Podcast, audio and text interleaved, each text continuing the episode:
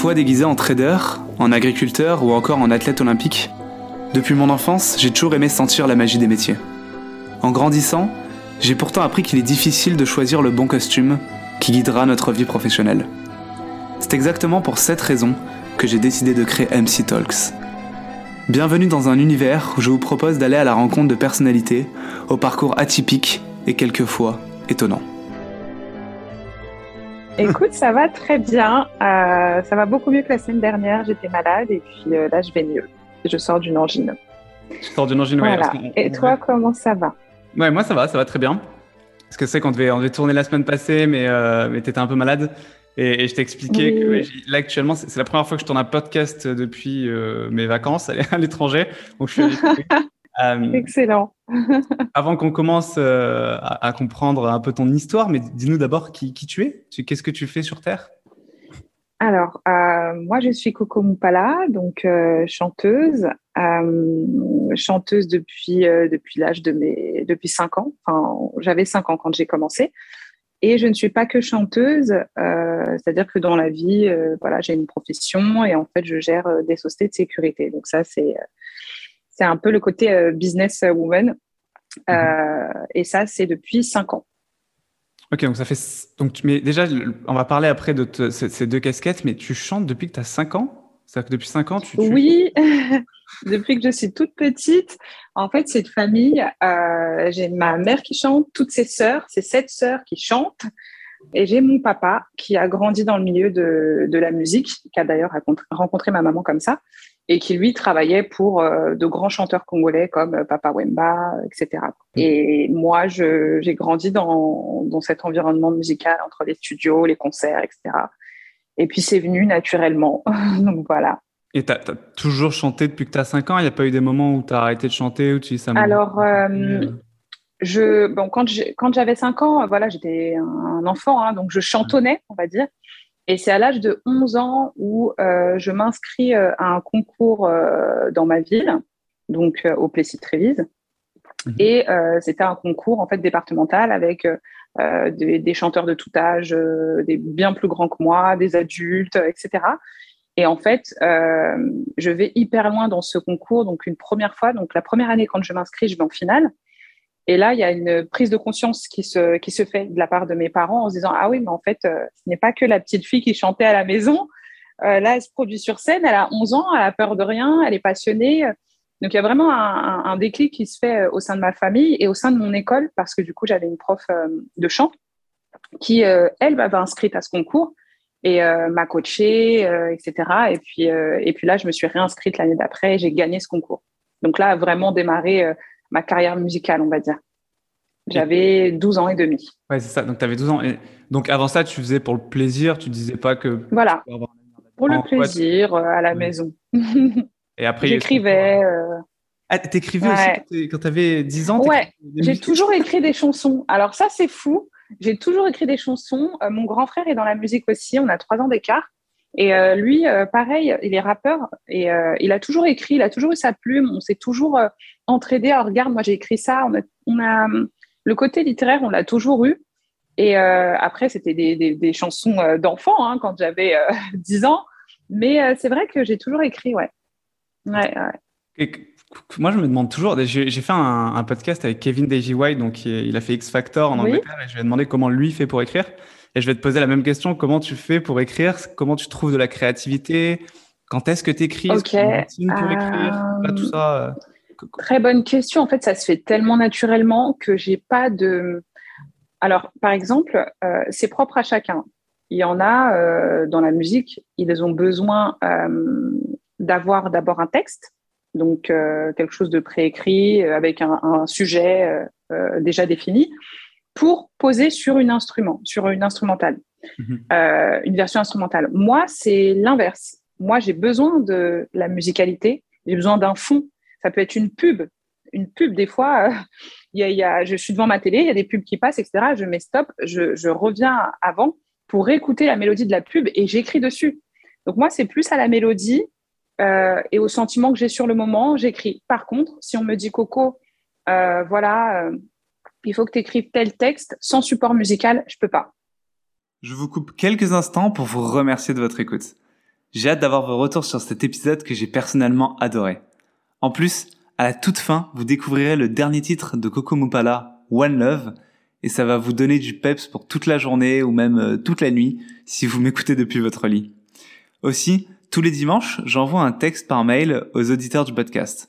J'y raconte mes galères, mes angoisses, mes joies, mes vacances, mes apprentissages, mon plat de la veille et je parle aussi des coulisses de tout ce projet. Alors, si vous voulez chercher avec moi le sens de la vie et participer à l'aventure du MC Talks, vous pouvez vous inscrire avec le lien en description.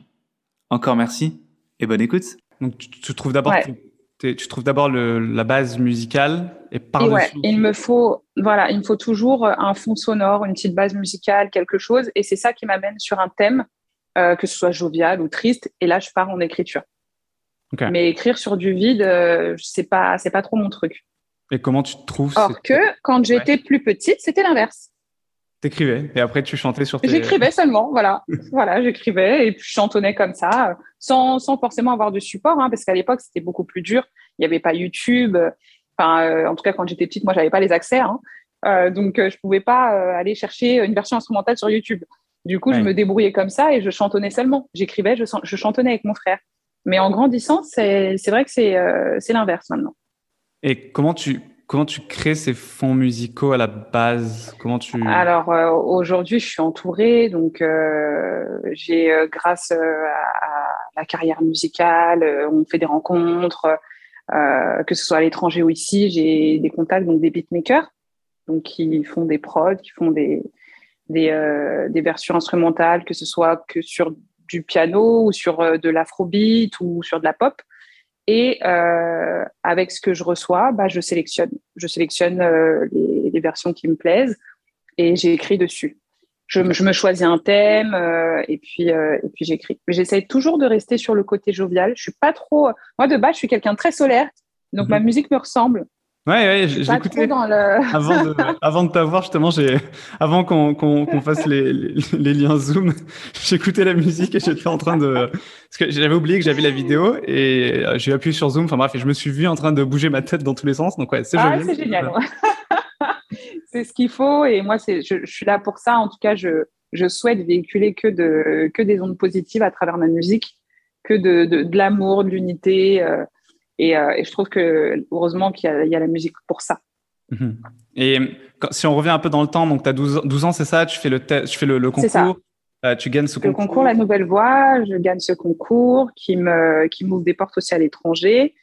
Euh, et je pars à l'étranger faire un concours qui s'appelle le Newton Mela Show, donc à Londres. Mhm. Et là, c'est ma cousine en fait qui m'inscrit à ce concours euh, sans que je sache. Donc moi, je pars à Londres en pensant que oh, je, revois ma famille, c'est cool, tout est cool. Et non, en fait, euh, on va à cet endroit. Elle me dit oh tranquille, j'ai réservé un petit lieu et tout, on, va être posés toutes les deux. Et en fait, je me retrouve aux auditions. Voilà comment moi j'atterris en fait au, au Luton Show. Et là, elle me dit Coco, ne stresse pas tu fais comme à la maison, tu chantes Adèle, tu sais très bien le faire. Et moi, je, oh, c'était en 2015. Et moi, stressée, je me dis, mais c'est pas possible, pourquoi tu m'as pas dit, je me serais au moins préparée. Enfin, bref, je suis déjà là euh, et, euh, et, je suis face à quatre jurys et je chante euh, Adèle, Someone Like You. Et en fait, euh, ça démarre comme ça. Ils adorent. Euh, bien sûr, j'ai un petit accent français. Euh, et, et, en fait, ils apprécient. Et puis, euh, je commence le concours comme ça. Et je vais jusqu'en finale. OK. Jusqu'en finale. Et ça m'ouvre. Euh, ah, là, j'avais.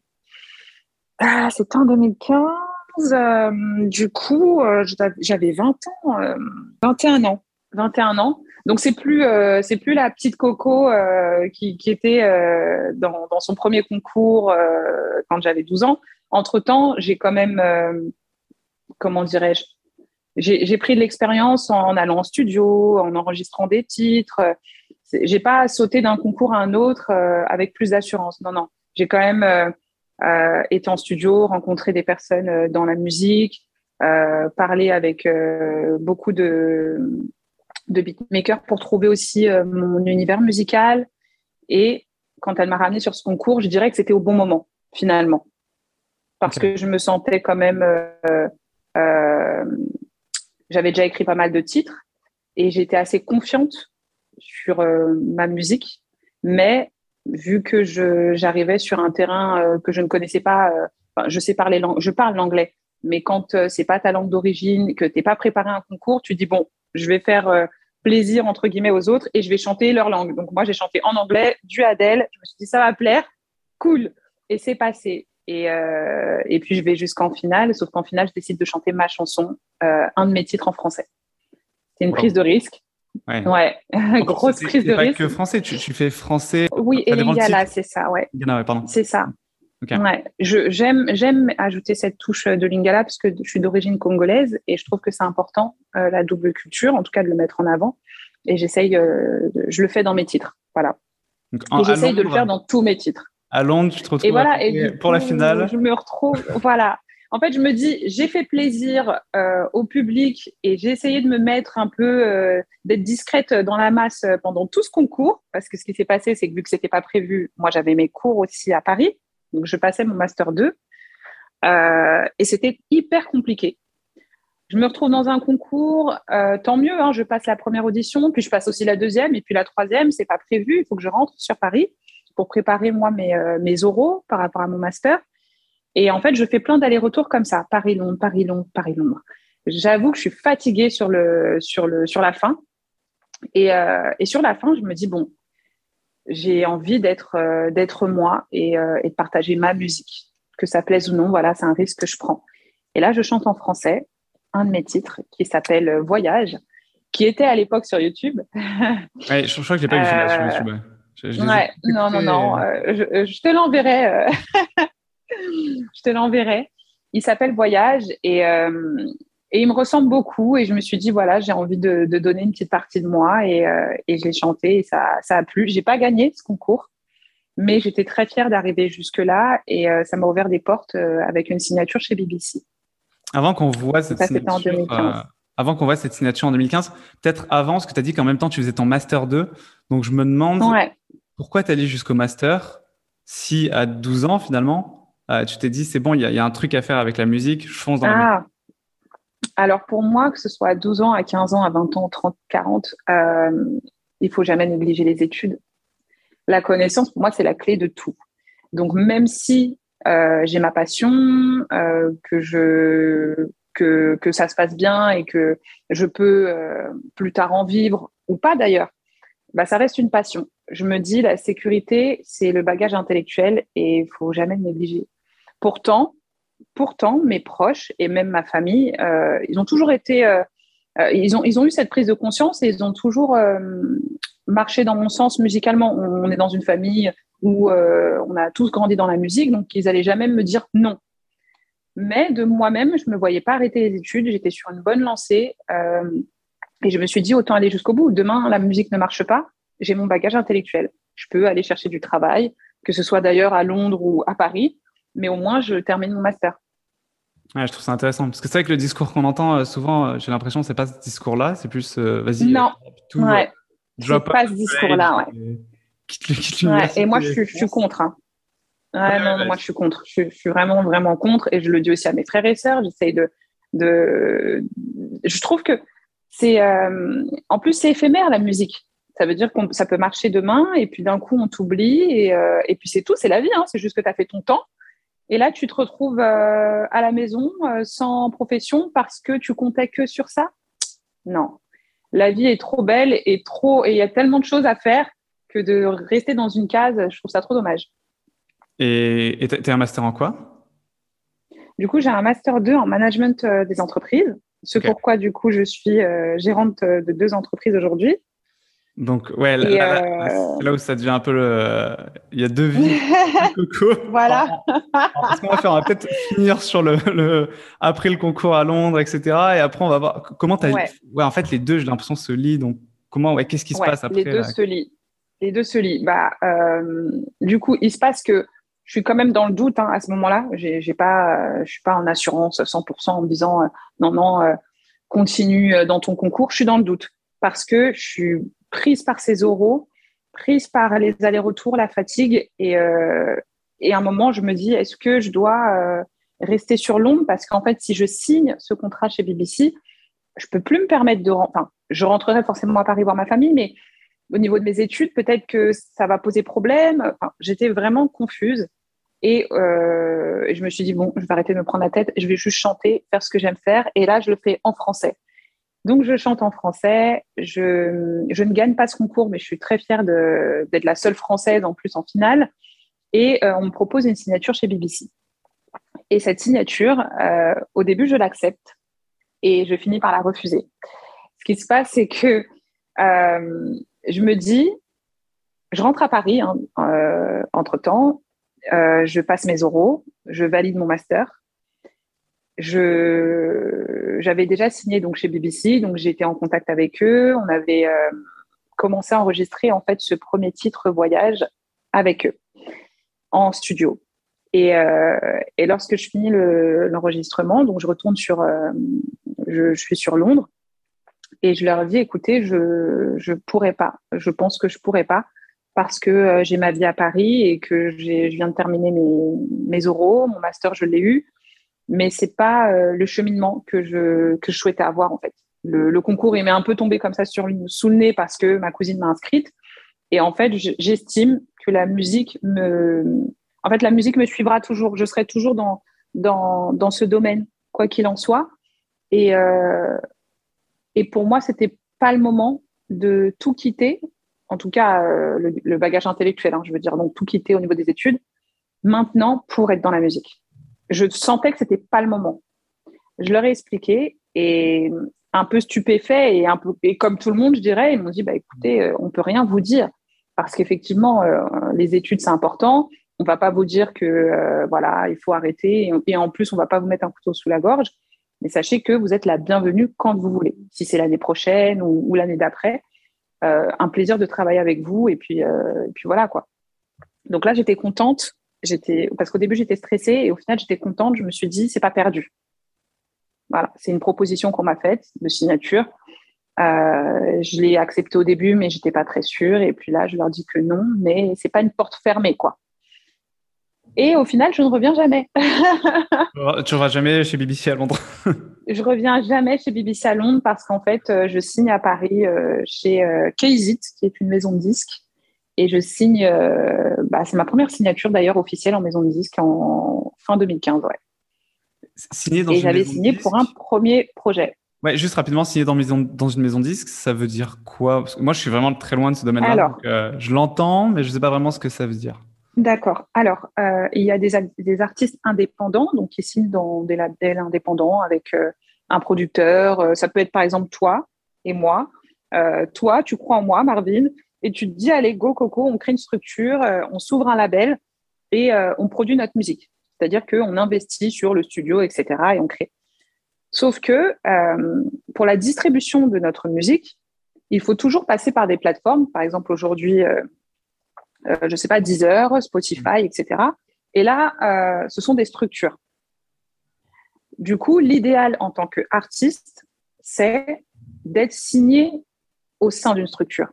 Parce que du coup, tu as euh, la production qui est comprise, la partie distribution aussi qui est comprise, plus les contacts qu'ils peuvent avoir pour éventuellement te mettre dans des playlists, te faire des premières parties, etc. Donc, le, quand on dit maison de disque, c'est en fait une maison de production et de distribution parfois, qui s'occupe de l'artiste de A à Z, sur sa production de musique, mais également sur la distribution. Ok. Donc euh, voilà, et il y a des maisons de disques, bah, par exemple Sony, Universal, Warner, ce sont des maisons de disques. Et en fait, la maison de disques Exit est une maison de disques indépendante qui euh, produit sa musique et distribue sa musique. Donc je signe là-bas. Pendant, je reste là-bas un an et demi euh, je dirais pas que ça s'est mal passé, mais il y a eu une mauvaise gestion de Kaysit euh, au moment de ma signature parce qu'ils ont signé énormément d'artistes la même année. Et forcément, il y a des priorités. Ça, je l'entends.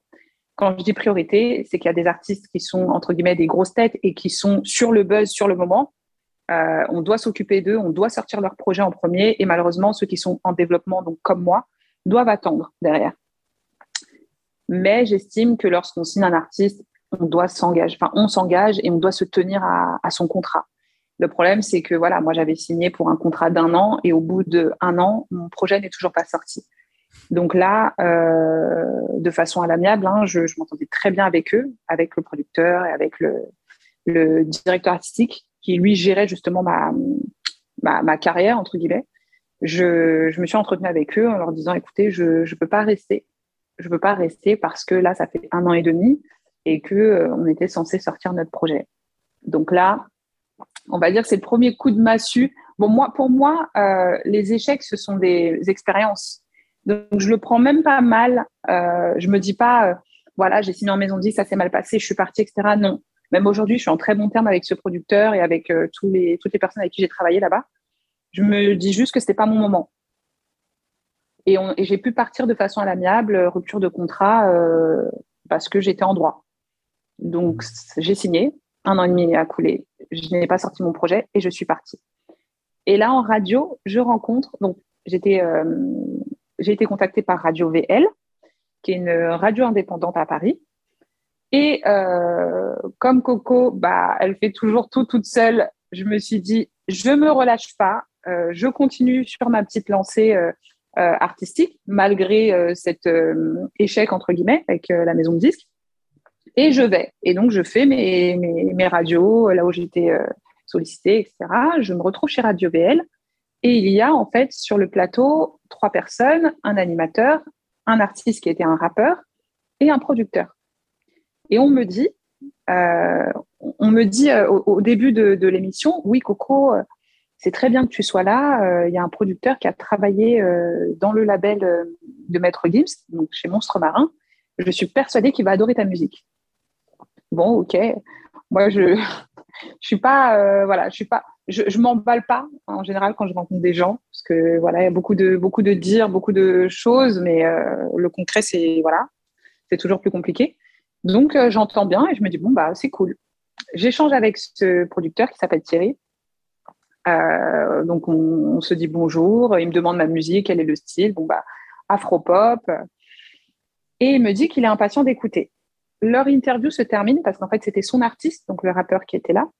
Leur interview, leur interview se termine, euh, ils partent, et donc moi, je me retrouve en fait seule sur le, sur le plateau donc, euh, pour euh, enfin mon émission. Et je me dis, bon, bah, ils sont partis, ils n'ont peut-être pas attendu au final ma musique. Je fais mon interview. mon interview se passe très bien. Je termine, et en rentrant, en fait, je reçois un message de ce Thierry.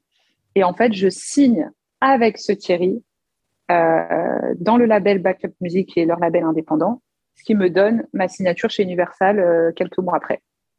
Ok. D'où le projet que tu as entendu. Un nouveau tremplin. Ouais, un nouveau tremplin. Et vraiment, ça s'est fait euh, naturellement comme tu l'entends. Je sortais vraiment de chez Kazit en me disant bon bah tant pis, c'est une signature qui n'a pas marché, voilà.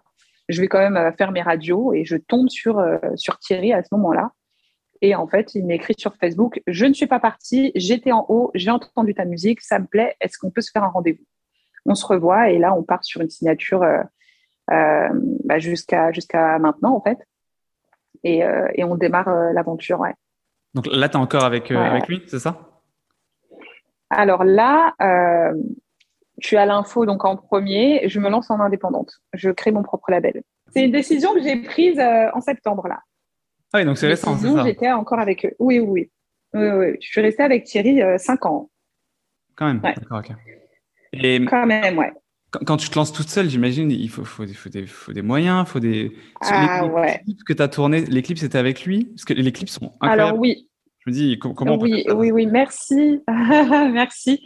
Alors, oui, les clips que j'ai tournés euh, se sont faits avec le label Backup Music, donc avec Thierry. Ok. Et euh, Bien sûr, on, y a tous mis d'une autre. Mais en fait, chaque clip a une histoire. C'est fou. Et dit comme ça, ça, en fait, à chaque fois que je fais quelque chose, je, ne peux pas ne pas mettre mon grain. Tu vois, c'est plus fort que moi. J'ai toujours besoin, et, tant mieux d'ailleurs. Je trouve que c'est ça aussi l'artistique, c'est de ne pas euh, tout laisser, euh, enfin de, laisser les personnes euh, gérer toute ton image, toute ta musique, etc. J'ai ce besoin d'écrire mes titres, au même titre que j'ai ce besoin visuellement de savoir ce que je fais, pourquoi je le fais, à quel moment, euh, et d'être dans la direction. Du coup, effectivement, on a travaillé avec ce, label et avec Thierry, on a travaillé tous ensemble. Mais pour la petite histoire de Africa, par exemple, le clip, il s'est fait en Tunisie. Mais à la base, on avait une équipe avec qui on devait faire le clip au Congo, donc mon pays d'origine. Et ça avait du sens. Voilà, le, titre s'appelle Africa. Je parle de mes origines, on y reviendra, mais de, mon père qui est venu euh, vivre en France. Et je me suis dit, bah, le mieux, c'est de le faire au Congo, la terre-mère. Finalement, quoi sur quoi, on n'a pas pu euh, le tourner au Congo et euh, je lâche pas. Je dis, écoute Thierry, c'est pas grave, on va trouver une alternative. Et j'ai mon meilleur ami qui est celui qui a fait la version instrumentale de l'Africa mon meilleur ami Sadam. Il me dit, bah, Coco, euh, écoute, euh, moi, euh, je suis tunisien, tu sais qu'on a une maison en Tunisie, la Tunisie, c'est beau, c'est peut-être l'occasion de te faire visiter, on fait le clip là-bas, parle-en à Thierry, on voit. Te décourage pas. Je dis, écoute, mais c'est une merveilleuse idée. J'en parle à Thierry, il me dit pourquoi pas, donc il connaît en plus mon ami Sadam, vu qu'il est dans la musique aussi. Et il me dit pourquoi pas, si on peut, c'est top. Et en fait, on part faire Africa, on part à trois faire le clip Africa. À trois seulement? Le réalisateur, à trois seulement. Pourtant, on a l'impression que c'est une grosse équipe avec plein de lumière, plein de matos. pas du tout. Et encore une fois, quand on fait les choses avec le cœur, vraiment, elle se, enfin, les choses se passent bien. C'est pour ça que je suis, euh, je me dis, bah, des fois, avec peu de moyens, on peut faire de belles choses. Et la preuve en est, on est parti à trois. Euh, donc le réal, moi, Saddam et Thierry ne pouvait pas venir parce que voilà, il avait des impératifs sur le moment, etc. Et, c'est son, fils qui est venu pour euh, voilà, histoire d'être là et de superviser. Du coup, en soi, on n'était pas vraiment trois, mais plutôt quatre. C'est juste que euh, son fils, bah, il était là pour superviser, mais c'est tout.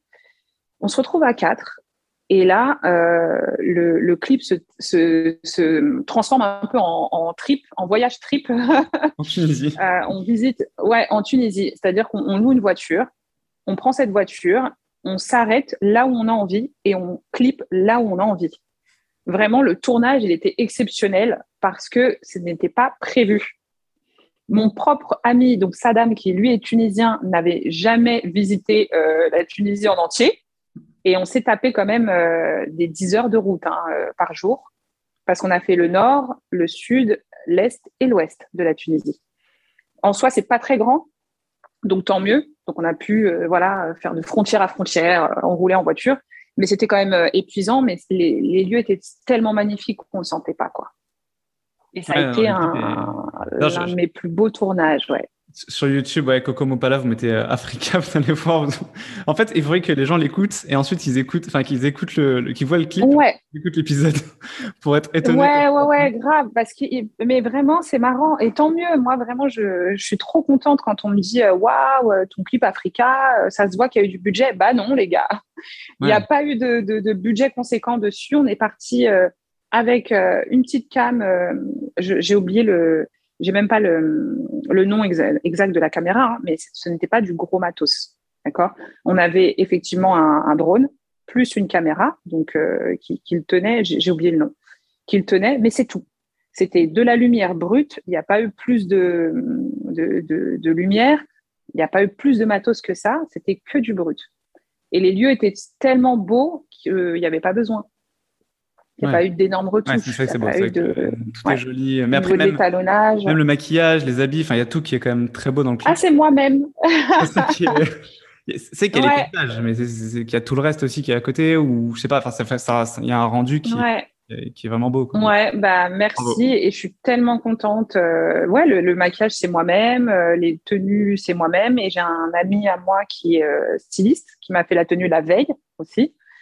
Euh, et on a juste euh, mis du cœur, mis d'une autre et on est parti et on a kiffé notre voyage parce que pour le coup, c'était un vrai voyage. Hein. On, a, on a vu des, lieux époustouflants. Mon ami lui-même, Saddam, a découvert son pays, donc c'était euh, ouf. Et, et, heureusement quand même qu'il était là parce que bah, nous, on était touristes, quoi. on se retrouve en Tunisie dans des... Parce que l'avantage de la Tunisie, par exemple, contrairement au Maroc, c'est que c'est beaucoup moins touristique. Donc, on arrivait sur des lieux où il y avait personne. Mais quand je dis personne, c'est-à-dire personne. Euh, on était dans le Sahara, donc euh, au début du clip, on, le voit, je marche avec ma robe rouge euh, sur, les, dunes de sable. Personne. Personne. Mais c'est juste génial. Donc, on peut recommencer nos séquences 10 fois, 20 fois, on a le temps, c'est trop bien. Donc, ça, c'est vraiment un, avantage qu'on ne peut pas avoir partout. La moralité, euh, par exemple, euh, un clip, partez là-bas. Ouais, ouais, ouais, totalement, totalement. C'est moins cher. voilà, hein, c'est moins cher. Le billet d'avion, il coûte à peine 200 euros, euh, même sur les, grosses périodes. Et il n'y a personne, quoi. Après, j'avais mon ami quand même tunisien qui parlait la langue, et ça, c'est très important aussi, parce que quand tu arrives et que tu as soit une autre couleur de peau ou que ça se voit que tu n'es pas, pas du coin, bah forcément, ça, ça, attire un peu le regard et les gens, euh, soit ils ont peur, soit euh, ils vont commencer à appeler la police. Parce que ça appelle facilement la police aussi. Et là, lui, il pouvait parler, euh, il parlait tunisien, donc il leur expliquait non, non, on est là pour un tournage, on tourne, voilà. Donc c'est un avantage quand même d'avoir le, et tu as mentionné donc euh, ton histoire avec le, avec le Congo. J'aimerais bien, euh, bien parler de ça. C'est quoi? C'est donc euh, toi, tu as grandi au, non, as, as, grandi en France? Alors non, moi, moi je, je suis née en France, donc je suis vraiment née à Paris. Et en fait, mes deux parents sont congolais. Mes deux parents sont nés au Congo.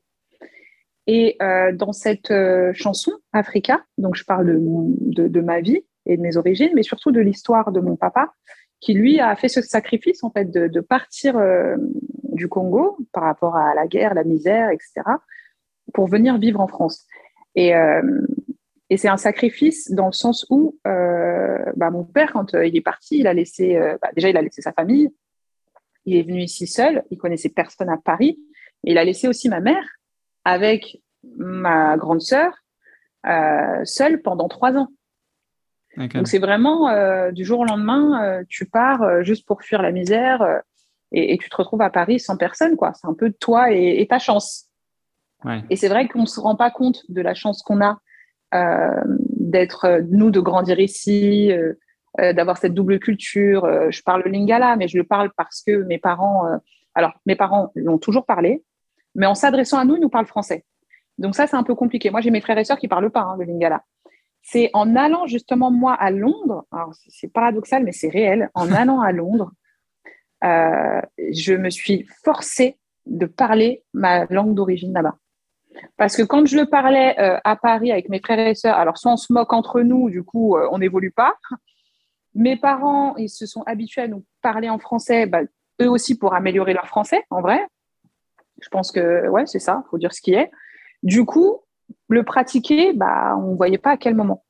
Mais en partant à Londres avec ma famille, euh, avec qui j'ai de la distance, je l'ai imposé tout de suite. C'est-à-dire que je suis arrivée, je leur ai dit, écoutez, moi, j'ai besoin de m'améliorer sur deux langues, l'anglais, le lingala. Donc, on ne se parle pas en français.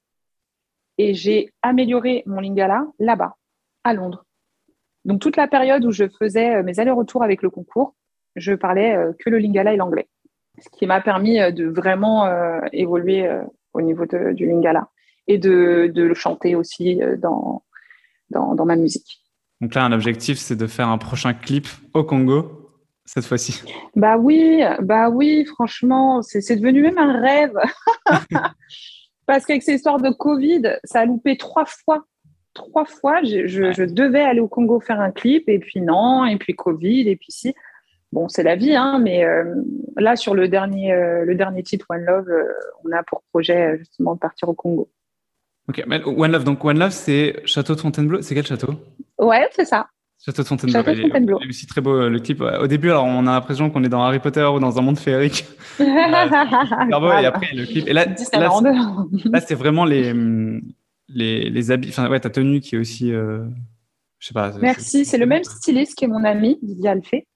Euh, pareil, et, et euh, ce Didier Alphée, euh, incroyable, quoi c'est mon ami et je l'ai rencontré via Rémi, encore une fois. ouais. On fait un bisou à Rémi. Il faut faire un bisou à Rémi. Voilà. Je vais le faire à la fin, on va le faire maintenant. Gros, euh, gros bisou à Rémi, on le fait maintenant. en fait, comme je te disais, Africa, le clip Africa qui a été tourné en Tunisie, c'est un peu fait à la hâte, puisqu'à la base, on devait le faire au Congo. Finalement, on choisit de le faire en Tunisie. Et euh, dernière minute comme ça, j'ai Rémi qui me dit euh, Ah, au fait, Coco, euh, j'ai mon ami styliste, tu devrais rentrer en contact avec lui, Didier, etc. On rentre en contact, mais vraiment, c'est véridique. Hein. On rentre en contact ensemble la veille de mon départ pour la Tunisie. Et quand on discute donc sur Instagram, il me dit Mais t'habites où etc. On se rend compte qu'on n'habite pas très loin. On dit Ok, on se voit, deux heures du matin. on se voit. Et donc là, euh, lui passionné, donc euh, styliste mais créateur de tenues surtout, il me regarde, il me dit écoute, euh, franchement, si tu mets ça pour ton titre Africa, ça peut bien passer. En plus, tu pars dans le désert, Sahara, etc. Et en fait, je me retrouve du coup le lendemain dans l'avion avec des tenues à Didier dans, la, dans le sac, que tenues qui sont dans le clip, quoi. C'est dingue. Et ce même Didier, on, se lie d'amitié au-delà même du travail. On se lit vraiment d'amitié jusqu'aujourd'hui. Et c'est lui qui est le créateur de toutes les tenues dans le clip One Love. Waouh. Ah, il est... Ouais, bah, bah, bravo à Didier, je ne le connais pas, mais ça pourrait être ouais, intéressant de rencontrer euh, sur son parcours, parce que je, me demande comment ces gens font pour... Euh, je sais pas, je, je, sais pas. Alors, il a vraiment fait des études hein, pour ça, mais, mais il a quand même ce... C'est un don, quoi. Ouais. C'est même moi, tu vois, la question que tu te poses, comment les gens font pour être autant créatifs Je me pose la même question à chaque fois qu'il me sort un truc. Je dis, mais comment tu as fait pour penser à ça? Pour, Où tu as été chercher cette idée? C'est un don. Ah, c'est, et donc, ça donne du charisme à la personne. ça, rend encore plus la personne encore plus charismatique. On dirait vraiment que tu es une pop star, j'en sais rien. C'est, oui. vraiment trop classe. Euh. Ouais, ouais, ouais, je suis d'accord. Mais, mais, euh, mais c'est dingue parce que euh, je pense que chaque artiste, on a besoin. On n'est pas tous, on n'est jamais confiant à 100% de ce qu'on fait, même moi, musicalement oui, ok, on, va me dire que je chante bien, mais euh, on a tous des moments de doute. Et lui, ce Didier, euh, son talent, malheureusement, il l'a pas mis en avant avant. C'est-à-dire que quand moi, euh, il m'a sorti ce genre de tenue, je lui dis, mais attends Didier, je te lâche plus. euh, tu es un génie, c'est magnifique ce que tu fais, on travaillera ensemble avec plaisir, sauf qu'on prendra le temps cette fois-ci. Et quand on a pris le temps enfin et qu'on a pu faire ces tenues sur le titre One Love, je me suis dit, enfin, mettre en lumière des créateurs comme lui qui sont indépendants, qui sont pas connus, qui n'ont pas fait de grandes écoles, mais qui, ont, qui ont cet art, euh, tu vois, euh, naturel. Mais c'est magnifique. Donc là, je suis trop contente parce que j'ai de bons retours euh, par rapport à lui, ses tenues, etc. Et puis ça lui donne de la visibilité. c'est un, vrai écosystème que tu crées autour de toi pour un Exactement. Exactement. Et tout part du cœur, encore une fois. Ouais, c'est ça qui est. Tu peux mettre en avant plus des gens qui sont qui, ont pas fait d'études, qui sont pas forcément connus ni rien. Je trouve ouais. ça, ça rend le c'est ouais, là projet musical. Et dans, dans, dans, ce que tu dis, donc tu, tu dis que parfois bah, c'est un peu dur dans le domaine musical. Moi, le monde musical, j'imagine ça comme un, une fosse à requin très compliqué, voire impossible à se faire euh, à vivre de ce métier. Ça l'est. Toi, comment ouais, comment Je vais pas mentir, ça l'est. C'est quoi tes projets? Comment on fait pour se commencer Parce que c'est pas que la voix, parce que tu chantes très bien. Et j'imagine qu'il y a peut-être des personnes qui chantent très bien et qui sont peut-être moins visibles, euh, et inversement mm, d'autres mm, plus visibles. Mm. Comment on fait? Comment euh? Alors, je te rejoins totalement sur euh, la fosse au requin. parce que aussi, quand tu es une femme, tu, tu dois aussi faire face à beaucoup de choses comme des, des, hommes qui pensent pouvoir t'avoir comme ça parce qu'ils vont te promettre de, de belles carrières, etc. Donc, il faut faire face à ça. Il euh, faut aussi, euh, dans ta musique, ne pas t'égarer parce que ce qui dit signature en maison de disque, des fois, c'est une bonne chose comme ça peut être une mauvaise parce que en maison de disque, parfois, on t'impose la musique. On t'impose des thèmes, on, te, on change ton image. Euh, ça peut être en bien, hein, comme ça peut être en mal. Il y a beaucoup d'artistes qui sont signés et qui, d'un coup, on les entend plus parce qu'en fait, euh, l'image que la maison de disque veut, leur donner ne leur convient pas, euh, ou la, la musique qu'ils font euh, ne correspond plus à leur musique de base. Il y a tout ça. Ça, c'est une chose, mais ça, c'est déjà au niveau des structures. Donc, tomber dans une bonne structure avec des producteurs avec qui tu t'entends bien, qui ont la même vision et de toi et de ta musique, déjà, ça, c'est beaucoup. Après, euh, au requin parce que il y a de la concurrence. Euh, ça fait partie de la vie et dans tous les domaines, hein, la concurrence. Mais euh, il faut savoir la, il faut qu'elle soit bonne. Il faut que ce soit de bonne guerre. Il faut pas rentrer euh, dans un euh, dans un mauvais engrenage avec les réseaux sociaux où bon bah tu ressembles à tel artiste et du coup on te lance des pics et puis il y a, des clans qui se créent, les clashs, etc. Moi je suis contre ça. La, la, musique c'est une passion c'est une chose à la base euh, pour divertir, dans la positivité, pas pour créer des clashs. Et il y a des personnes qui se perdent, qui rentrent euh, trop là-dedans, euh, qui y mettent peut-être trop de cœur Et, euh, et, du coup, ça les dessert, fin de carrière à cause d'un clash. Il y a tellement de, paramètres en fait dans, la musique. Et, euh, moi, euh, je dirais pas ce qui me sauve, hein, mais c'est juste que je, pour moi, c'est une passion. Voilà, c'est pas, je, j'en ai fait mon métier, Dieu merci. Euh, j'en vis à certaines saisons, on va pas se mentir. Il y a des périodes d'été où tu as beaucoup de festivals, il y a beaucoup de, euh, on se produit sur scène, c'est top.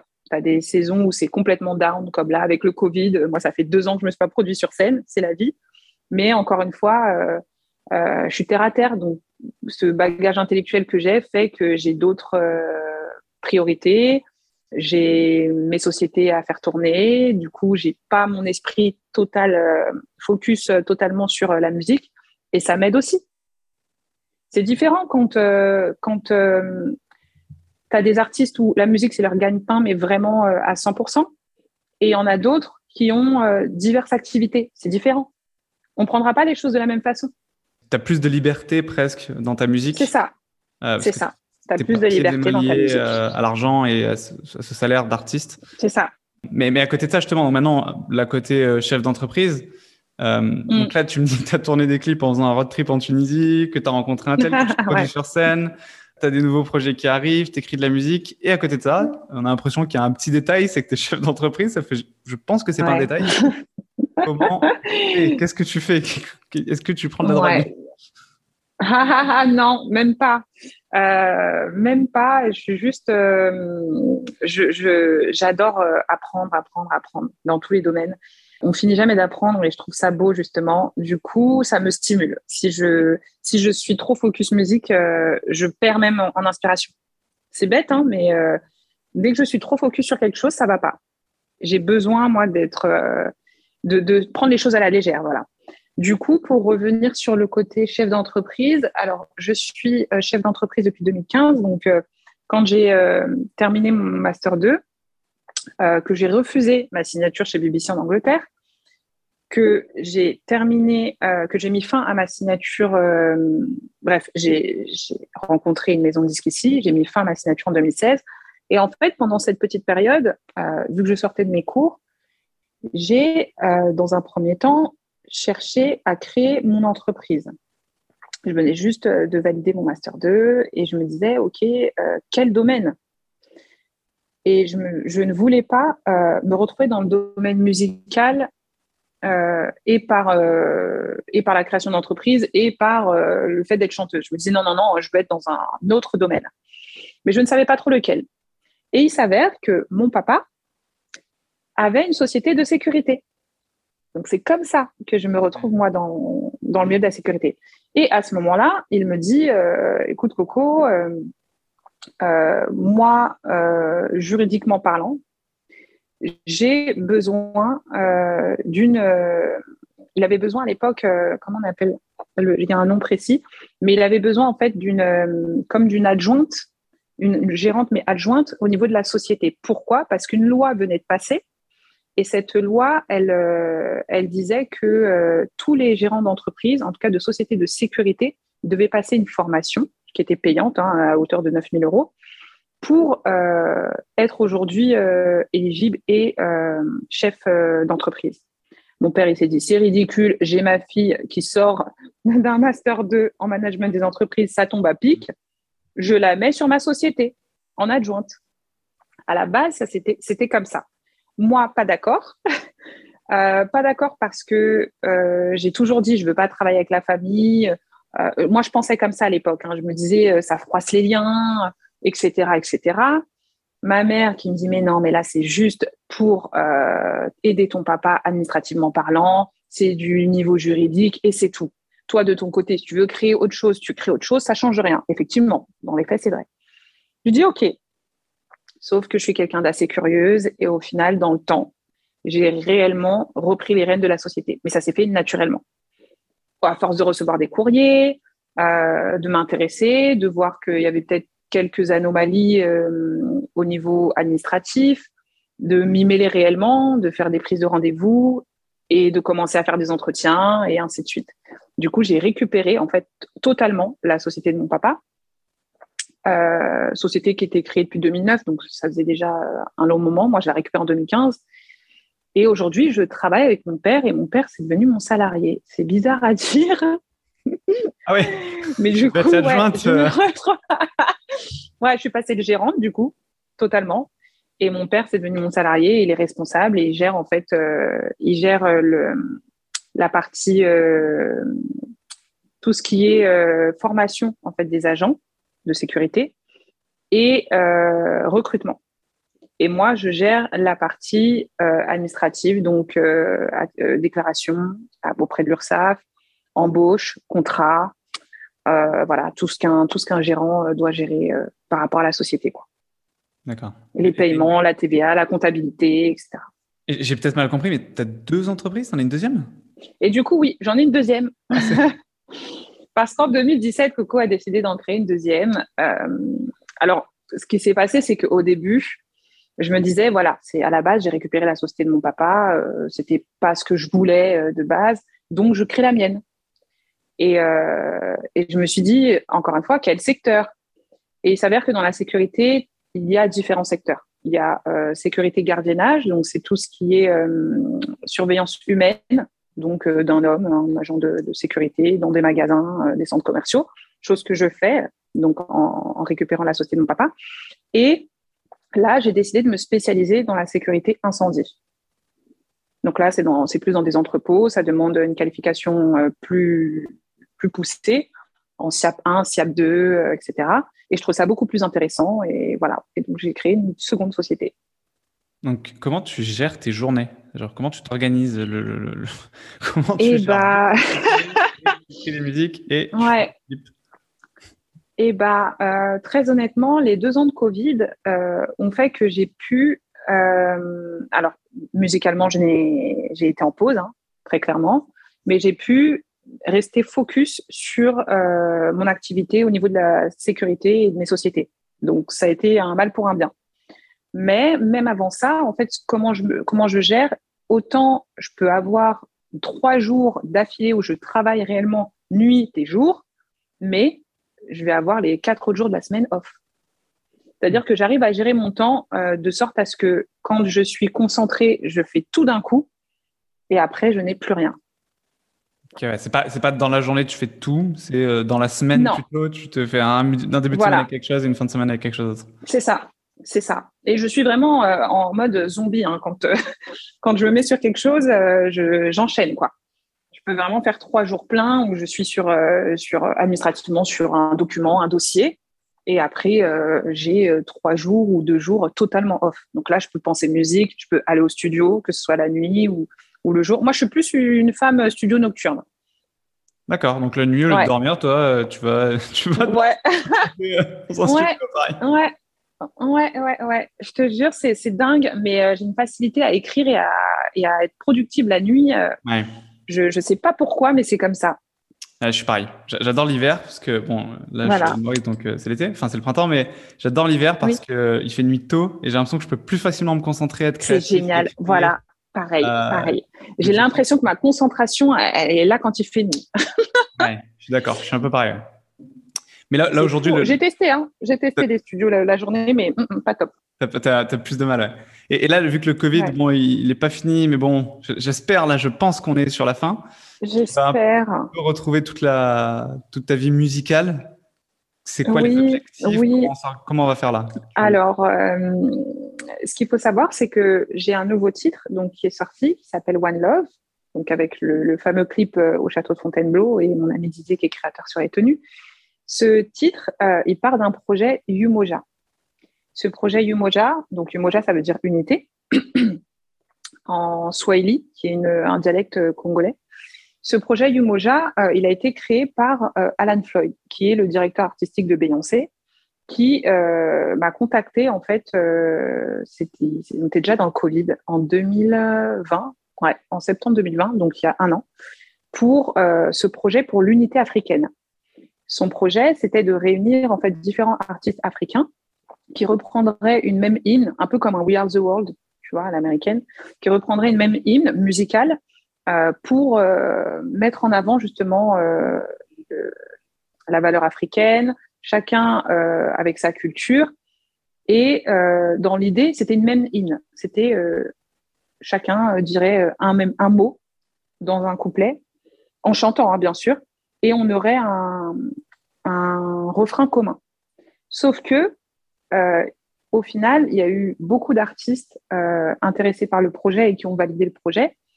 Et il s'est dit, c'est dommage d'avoir un bout de phrase de chaque artiste et c'est pas suffisant en fait pour euh, pouvoir exprimer, exprimer son, je dirais, je dirais même pas ça, comment dirais-je, exprimer son, son message quoi.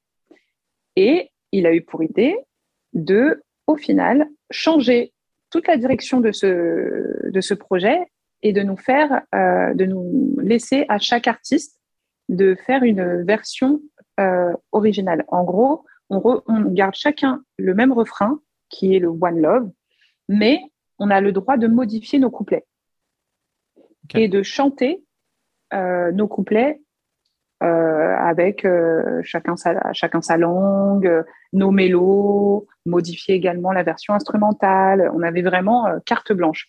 Et c'est vrai que c'était beaucoup plus top pour la créativité de chacun et, et, pour le message aussi. Parce que le refrain, ça reste One Love, mais du coup, chacun son message en couplet. Ce qui fait que j'ai sorti mon titre en première, donc ils m'ont fait l'honneur et je suis trop contente d'avoir sorti mon titre One Love en première en représentant moi le Congo. Et il y a d'autres artistes qui vont arriver dans la foulée pour représenter euh, leur pays. Sauf que Covid a fait que ça a pris du retard. Le projet a pris du retard. Moi, j'ai sorti mon titre, c'est top, mais euh, les autres artistes, c'est un peu plus compliqué. Le Covid est en train de frapper l'Afrique maintenant.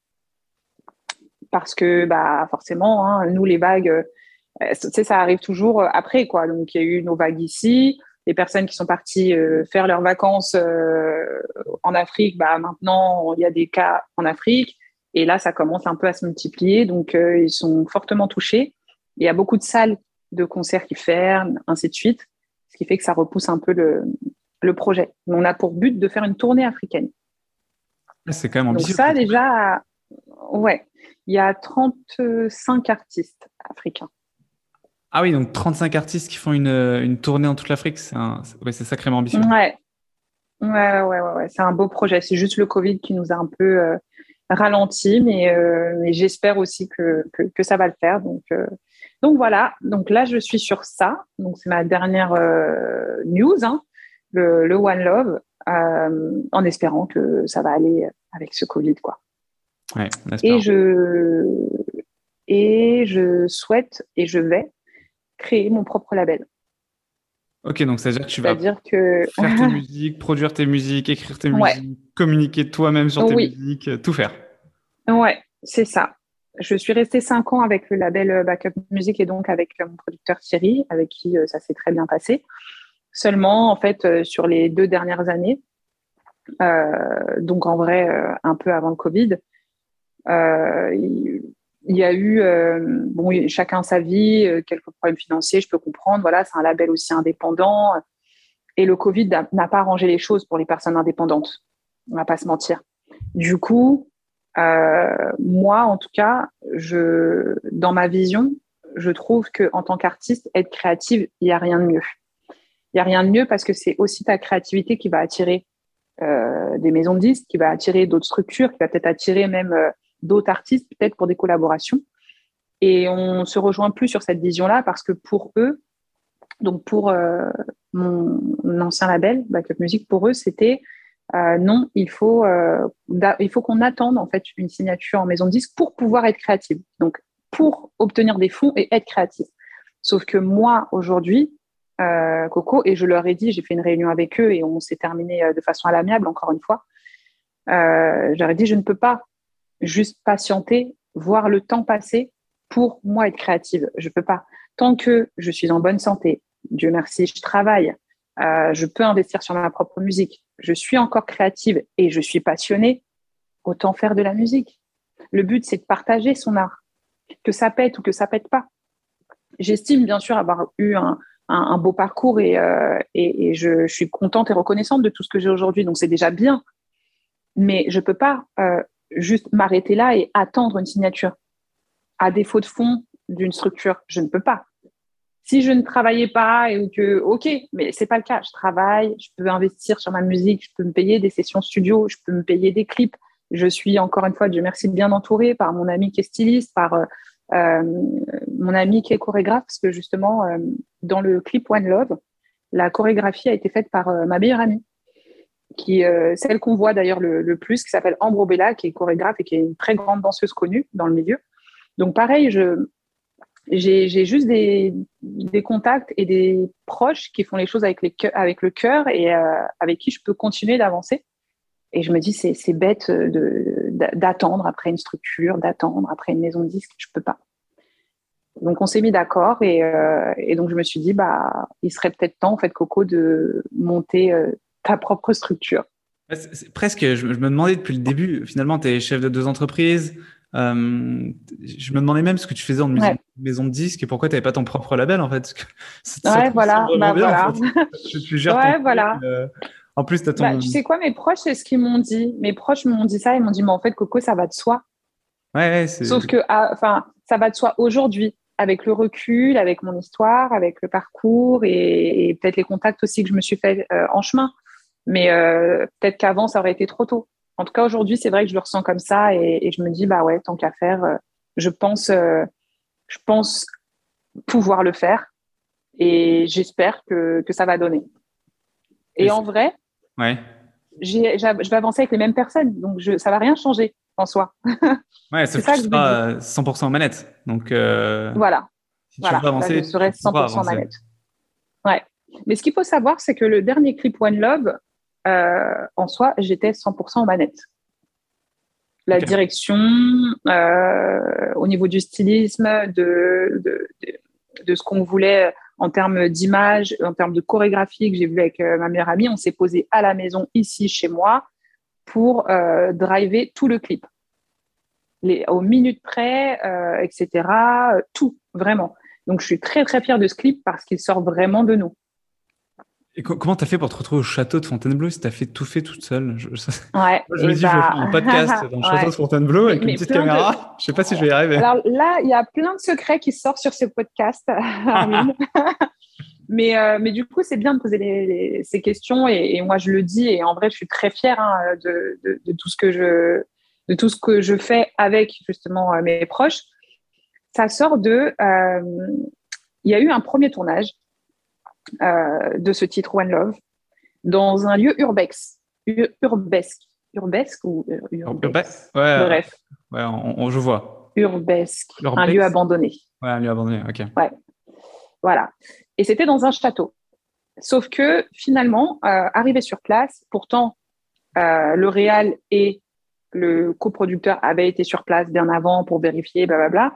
Mais finalement, quand nous, on arrive sur place et qu'on se retrouve à Caen, c'était à une heure et demie de Paris, avec neuf danseurs, donc c'est quand même une organisation, plus un figurant qui au final n'a pas pu venir le jour du deuxième tournage. Bref, on se retrouve sur place et euh, on, nous dit, par les gendarmes en plus, que le lieu n'est finalement pas abandonné.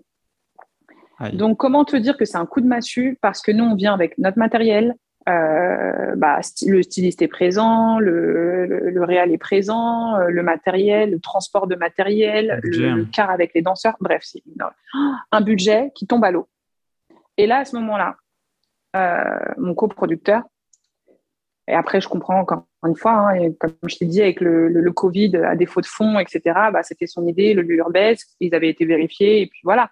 Mais au final, non on, a eu un coup de massue et, euh, mon coproducteur, à ce moment-là, il me dit Coco, on ne pourra pas réaliser ce clip. Ça va se terminer à Paris euh, dans un fond de studio. Oh ah, je me dis, mais c'est pas possible. C'est pas du tout ce qu'on avait imaginé. Et en plus, dans le clip, si tu vois bien Marvin, c'est de la danse contemporaine qu'on a, qu'on a fait.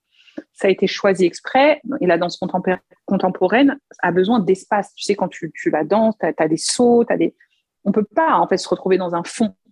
Tu perds en profondeur. Tout ce qu'on avait mis en place ne, ne, collait plus. Et donc là, encore une fois, dans mon coin, je me dis non, Coco, il faut que tu cherches encore. Tu peux peut-être trouver. Et donc je contacte en fait de moi-même euh, 83 châteaux en France Et à ma grande surprise, j'ai un retour du château de Fontainebleau. Voilà comment ça se fait. En expliquant que c'est un projet, donc le projet du Moja pour l'unité africaine, dans lequel je souhaite mettre en avant la double culture, étant donné que je suis franco-congolaise, qu'on souhaite mettre en avant également la danse contemporaine. Enfin, vraiment, j'explique tout le projet et il est validé par les trois gérants du château de Fontainebleau. Donc, euh, ouais, trois propriétaires même. Et, euh, et donc, je suis trop contente. Et je, je, suis aussi, je suis surprise. Hein. Je suis très surprise. On va pas se mentir parce que moi, je, me disais bon, bah, je le fais comme ça. Hein, j'envoie, j'envoie, et puis on verra les châteaux qui vont me répondre. Et, euh, et à la dernière minute, j'ai ça. Et en plus, on est en pleine période de Covid parce qu'on a tourné au mois de mars. Euh, donc, je me dis top, on a les autorisations. Donc, c'est pareil, c'est une gestion aussi sortir en période de Covid, en groupe, enfin tout ça, quoi. Et euh, on fait le clip, on arrive au château de Fontainebleau, on avait tout cadré au niveau du timing pour pas perdre de temps. Euh, comme je t'ai dit, le styliste était présent, mon ami chorégraphe, tout, et ça donne ce clip-là, quoi. Wow. Ah, Parce que euh, on devait normalement finir dans un compte studio à Paris. ouais. Eh, il y a eu beaucoup de. Voilà. Contacter 80 châteaux, dire à chaque fois le pourquoi du comment tu veux faire ça. Ouais. Bravo. C'est un, un super clip. Et Merci. Merci. Il faut pas lâcher des fois. justement, bah, par rapport à, à faut pas lâcher, je, pensais, euh, en, même temps que tu me disais ça, je pensais à autre chose. Je me disais, euh, comment tu fais pour pas lâcher dans la musique? Est-ce que, est-ce que ça, que moi pour mon podcast, par exemple, je tu vois, pense que ça c'est dans la vie, ouais. Dans, ouais, mais dans mon podcast, par exemple, j'adore rencontrer des gens, mais je déteste tout ce qui est la communication, tout ce qui est. J'ai pas envie de faire un épisode mm. par semaine. Tout le monde me dit de faire un épisode par semaine, sauf que j'ai pas envie. Peut-être j'ai pas envie de rencontrer des gens juste parce qu'il faut que je fasse l'épisode par semaine. Euh, ok, ouais, je vois. J'aime pas trop aller faire des titres un peu putaclic, même si j'essaye mm, pour attirer du monde. Je suis d'accord. Et toi, je d'accord. La qualité à la quantité. Exactement. La qualité à la quantité. Mais tout simplement. toi, tu aimes la musique, tu aimes écrire la musique, mais il y a tout le reste autour. Et le problème, c'est qu'il faut le reste autour pour pouvoir continuer à faire ta musique.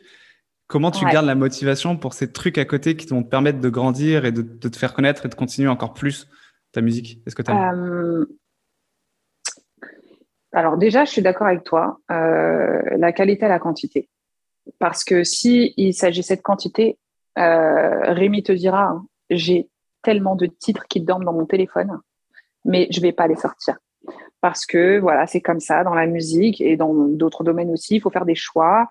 Il faut choisir euh, le meilleur. Il faut aussi et des fois même tu choisis pas le meilleur. Tu choisis une stratégie pour arriver au meilleur.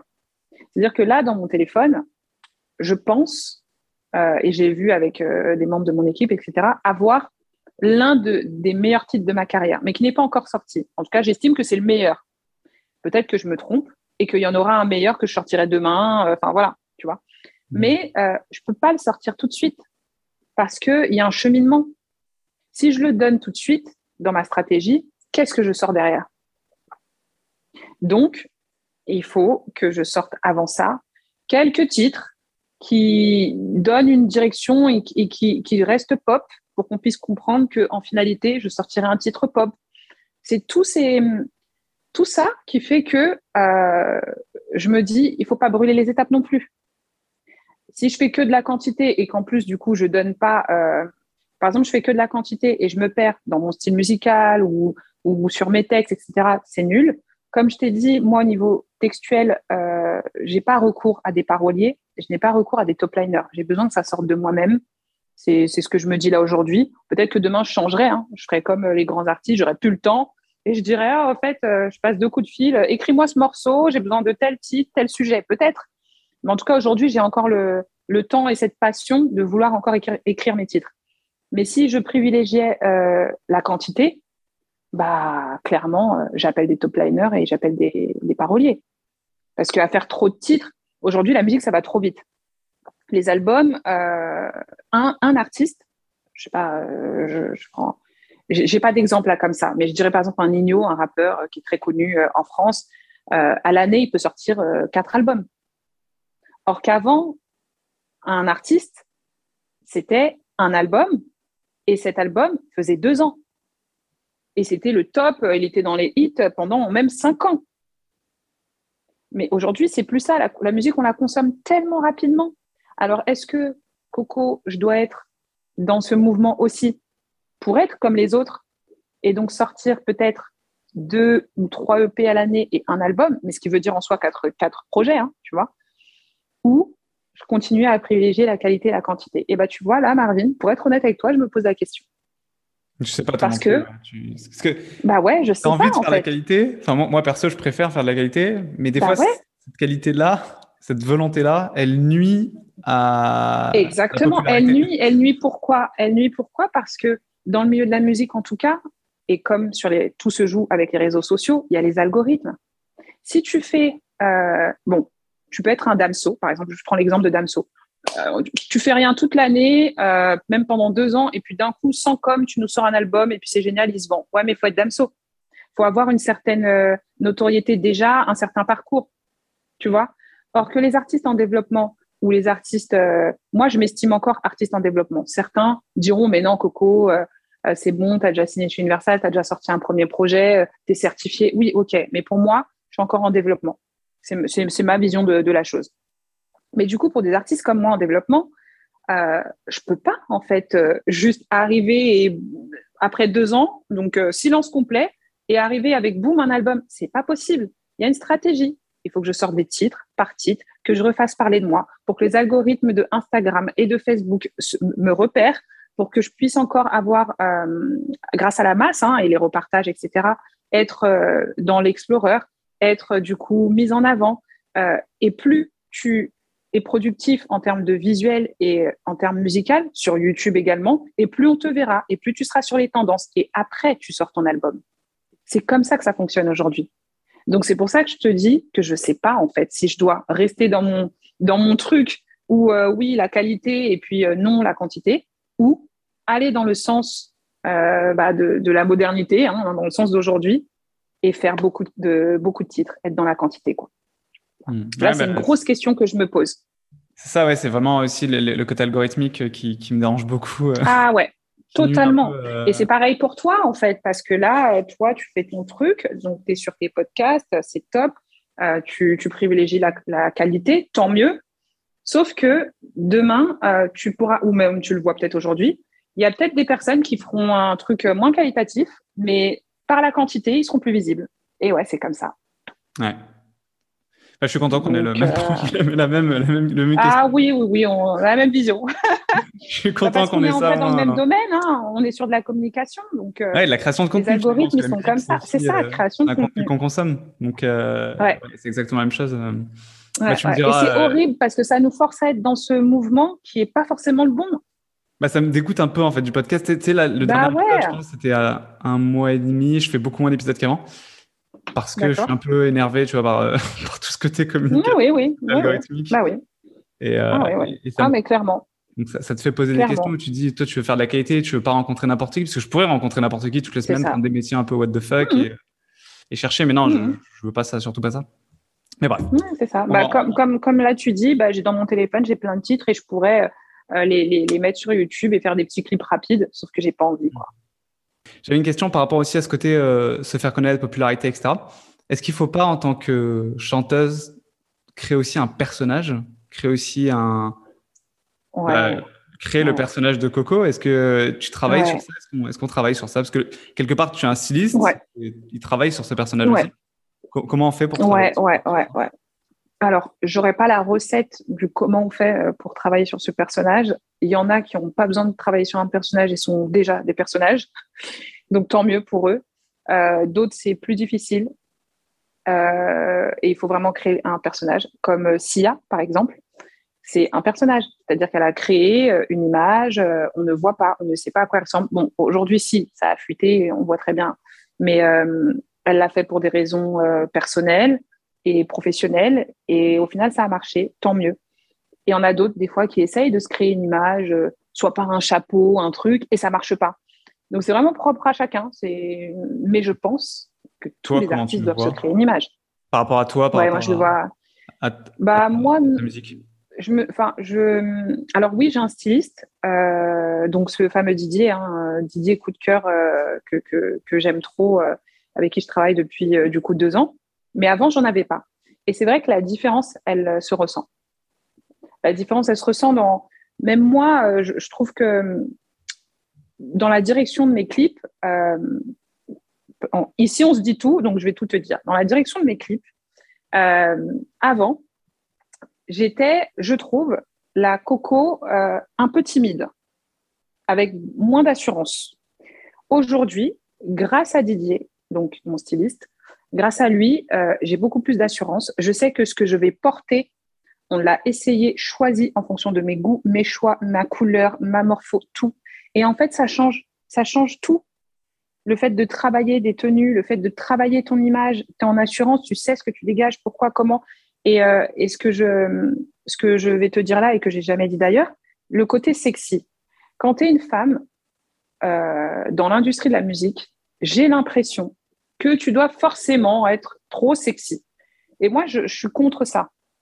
Je me dis, tu peux, euh, tu peux en vrai être sexy sans l'être trop, et tu peux même l'être sans rien montrer.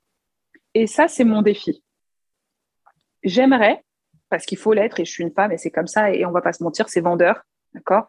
J'aimerais, euh, à travers euh, mes clips, être, voilà, euh, avoir l'image d'une femme qui, sait se mettre en avant, etc. Mais ne pas trop montrer, voire ne rien montrer, mais être sexy. Et ça, c'est un défi parce qu'aujourd'hui, bah, je trouve que on voit trop tout, quoi. Mm-hmm. Tu vois? et, et, quand tu, tu n'as pas de, de, de, personne pour te dire les choses, euh, de, de, styliste ou de, directeur artistique sur ton tournage, bah, il y a des choses que tu vois pas. Tu peux pas être ton propre miroir sur ton tournage. Tu vois ce que je veux dire? Une image, tu arrives à la contrôler sur une photo. Parce que peut-être que tu peux retoucher tes photos, euh, tu changes de peau, tu fais six photos et tu choisis parmi euh, les six. Mais quand tu tournes, tu tournes. Et je trouve ça important d'avoir des personnes euh, autres que toi-même pour gérer ton image. Après, toi, je trouve quand même que quand écouté un peu, j'ai cherché sur Internet, j'ai vu des interviews euh, que tu as fait, euh, j'ai vu les clips, je vois plutôt presque une, je sais pas, une femme politique presque, une personne très classe. Ouais, je sais, on me dit ça. tu, tu, parles extrêmement bien. Euh, tu ne fouilles pas. c'est clair. Tant mieux, tant mieux. T'as un cap. Tant mieux, mais encore une fois, les études, ça sert, quoi le bagage intellectuel, il, il, est, il est important. Moi, je trouve ça dommage quand je tombe sur des artistes que j'adore, que j'écoute, euh, mais je tombe sur une interview, la personne, elle a du mal à s'exprimer, elle a du mal à... à... Non, c'est dommage. Je trouve ça dommage. Parce que la jeunesse ne s'arrête pas euh, qu'à un clip. Aujourd'hui, c'est que ça, c'est que des interviews, c'est ce qui marche, les formats combini, bruts, etc. Les gens ont besoin de connaître ton histoire, les gens ont besoin, et s'intéressent à toi, mais maintenant, on va dans le personnel c'est fini euh, les artistes où juste euh, ils nous font euh, un hit et puis on ne sait pas qui ils sont. Non, maintenant on a besoin de savoir. Et du coup, tu apprécies des artistes musicalement et puis le jour où ils parlent, tu es déçu. C'est dommage.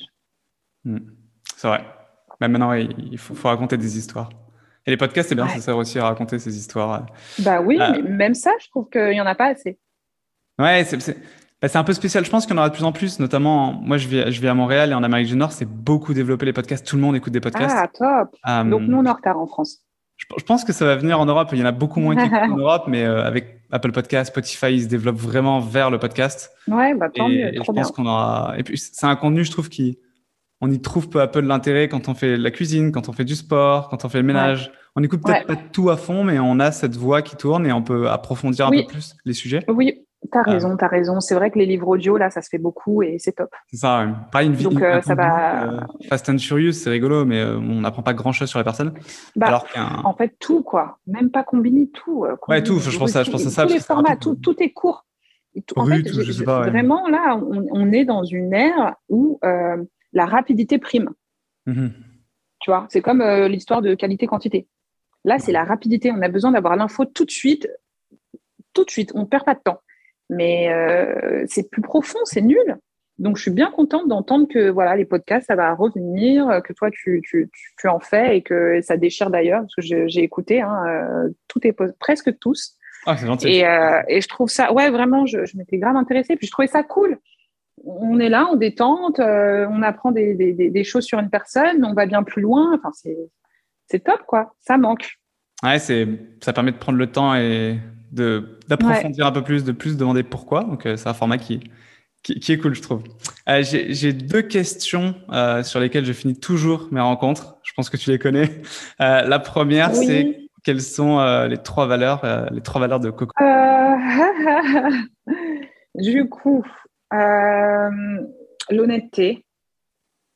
L'honnêteté. Alors ça, on ne peut pas me l'enlever. Hein. Je suis peut-être même trop franche. L'ouverture d'esprit. Ouverture d'esprit et loyauté. Ok. Ouais. Avec euh, ouais, tous mes proches, euh, mes amis, euh, ouais, ouais, très loyal. Et comment tu t'améliores? Comment tu fais pour comment comment tu fais pour mieux réussir à l'avenir? Quels conseils tu te donnes à toi-même pour t'améliorer? Bah c'est bête. Moi, il y a un truc que j'aime bien faire. Bon, je le fais pas tout le temps parce qu'après c'est ridicule, mais j'aime bien demander à ma famille s'il y a un truc euh, qui a pu les déplaire euh, par rapport à moi dans l'année, genre, tu vois? Et, euh, et, une fois que je sais ça, ça peut être une toute petite chose. Oui, au fait, ta réaction par rapport à ça, tu vois, moi j'aurais fait ça et ci et ça. Ça peut être une toute petite chose, mais au moins ça me permet de me remettre en question et peut-être de réfléchir autrement la prochaine fois. Ça, c'est vraiment ma petite, des petits règles, réglages comme ça que j'aime bien faire. Donc, tous les ans, tu demandes à tes proches, je sais pas, ouais. qu'est-ce qui t'a pas plu durant l'année avec moi et, et tu prends le feedback. Ouais. Ok. Ouais. Intéressant. C'est la première fois qu'on me dit ça, donc euh, très intéressant. Et eh ben, donc voilà. Merci beaucoup. C'était une bien belle rencontre. Ouais, ce fut un plaisir, vraiment. Ouais, j'ai apprécié aussi. Et, je... te souhaite euh, vraiment euh, tout le meilleur. Et puis, ça déchire ce que tu fais. Et je suis persuadée que les podcasts, ça va revenir et ça va encore plus bien marcher. Très bien, merci beaucoup et moi je te souhaite aussi euh, tout le meilleur. Je pense que je vais te suivre encore plus maintenant et j'espère avoir les prochains clips rapidement, dont le clip au Congo que j'attends avec, euh, avec impatience. Oh là là, m'en parle pas, moi-même je l'attends ce clip. merci beaucoup. Je tiendrai au courant du tout et je t'enverrai le titre voyage aussi. Merci, merci beaucoup. Merci. Ce qu'on récolte sans peine et qu'on part.